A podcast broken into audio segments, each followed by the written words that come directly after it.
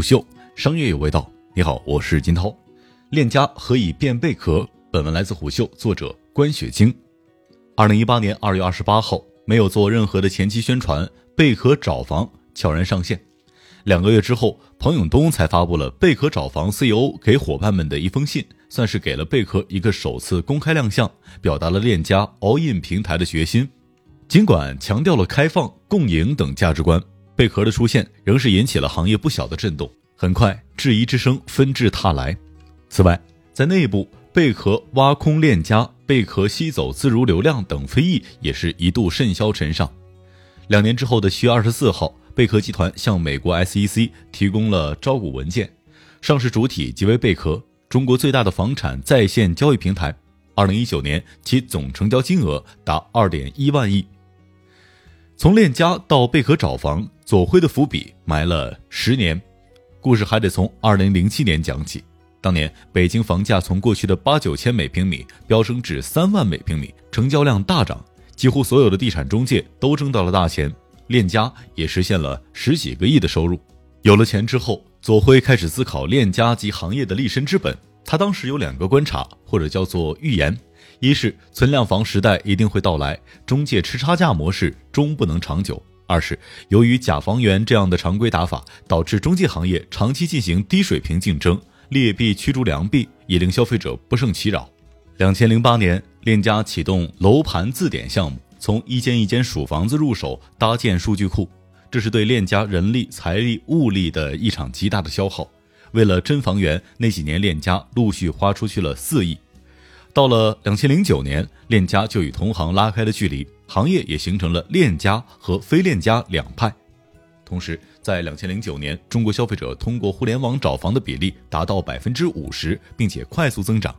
彼时，尚在 IBM 任战略与变革高级咨询顾问的彭永东开始服务链家，其任务是为其解决要不要互联网化的命题。彭给左晖的答案是势必要做。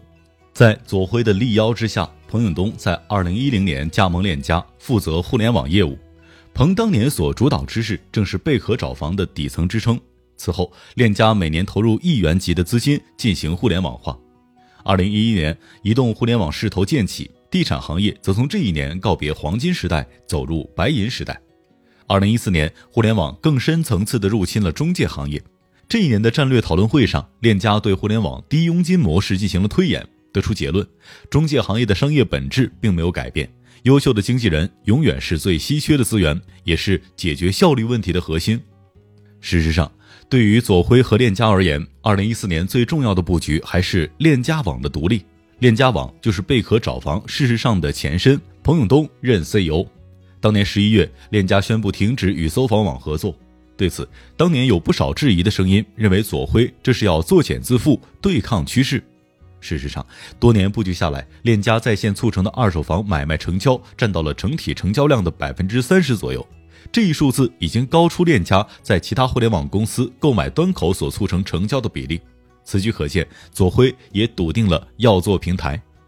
除了基于生存和发展的思考，由于隐忧重重，链家必须进化成贝壳找房。链家虽然是中介行业的领头羊，但市场占有率也不过百分之十。行业内外的竞争对手始终是虎视眈眈。从链家的收入结构来看，传统中介生意模式挣的基本是佣金，收入结构单一，且抗政策风险能力差。对于直营模式的链家而言，负担更为沉重。不可回避的事实是，行业下行天花板将至，而中介行业配置的员工数量明显出现了冗余。对于链家而言，养活这么多人同样非常吃力。再看外患。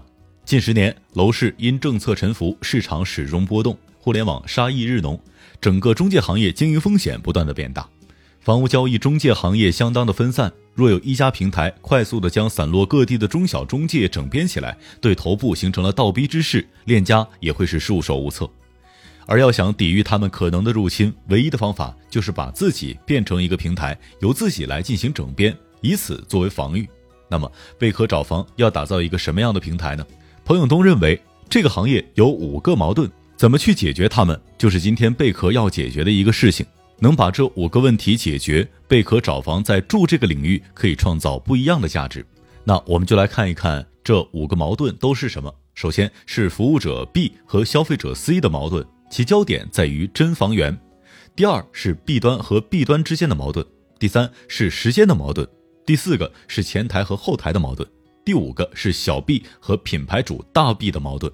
同时，在彭永东看来，作为一个平台，贝壳找房今天的核心优势在于形成众多人和店的连接，这个连接会越来越有价值。对于这五大矛盾的解决方案，贝壳找房内部又搭建起了经济平台、租赁平台、新房平台、装修平台四个平台来分别应对。在彭永东看来，链家能够共享给行业的核心能力，一是底层数据及真实房源的数据库。二是操作系统，也就是链家倡导多年的经纪人合作网络，简称 ACN。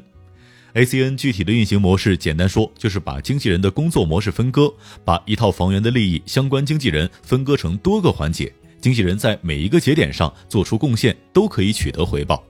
由 ACN 网络还衍生出了一个新的概念，就是我房他售率，即某经济品牌之下的房源有多少是被别的门店、别的品牌卖出去的。比例越高，说明合作的情况越好，房源在手中囤积率越低，整体的效率越高。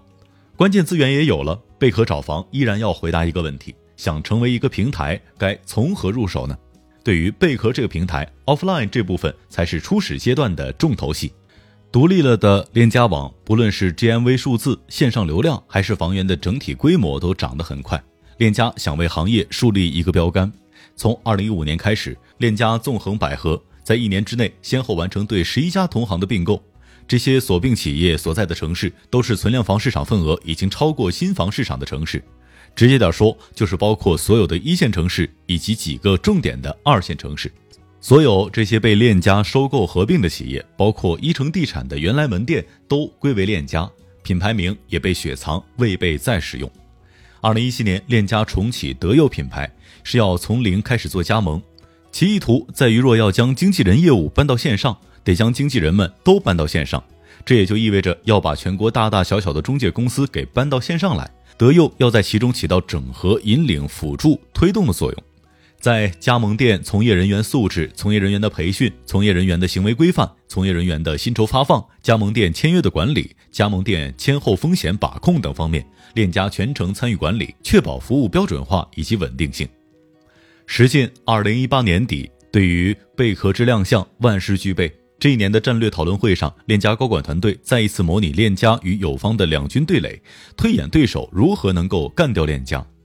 据财经报道，链家高管团队总结出两种可能的路径：一是对手发动线上力量攻打线下；另一种是对手在链家尚未布局的城市抢占先机，置链家于孤岛状态。时不我待，窗口期短暂，机会稍纵即逝。贝壳找房必须马上有所行动，把线上流量与地面网络结合，把门店经纪人、客户和行业同盟组成的系统防线，才不会给对手以机会。为了贝壳，左晖抽调了百分之七八十的链家精兵强将，决心之大令内外部都受到了震动，也留给了业内掏空链家的画饼，并且仅用了不到一年，德佑就拓展出了一万多家加盟店。如今看来。这及其后的一系列排兵布阵，确实是贝壳在为上市做的关键性的铺垫。虎嗅商业有味道，我是金涛，四点水的涛，下期见。虎嗅商业有味道，有味道。本节目由喜马拉雅、虎嗅网联合制作播出，欢迎下载虎嗅 APP，关注虎嗅公众号，查看音频文字版。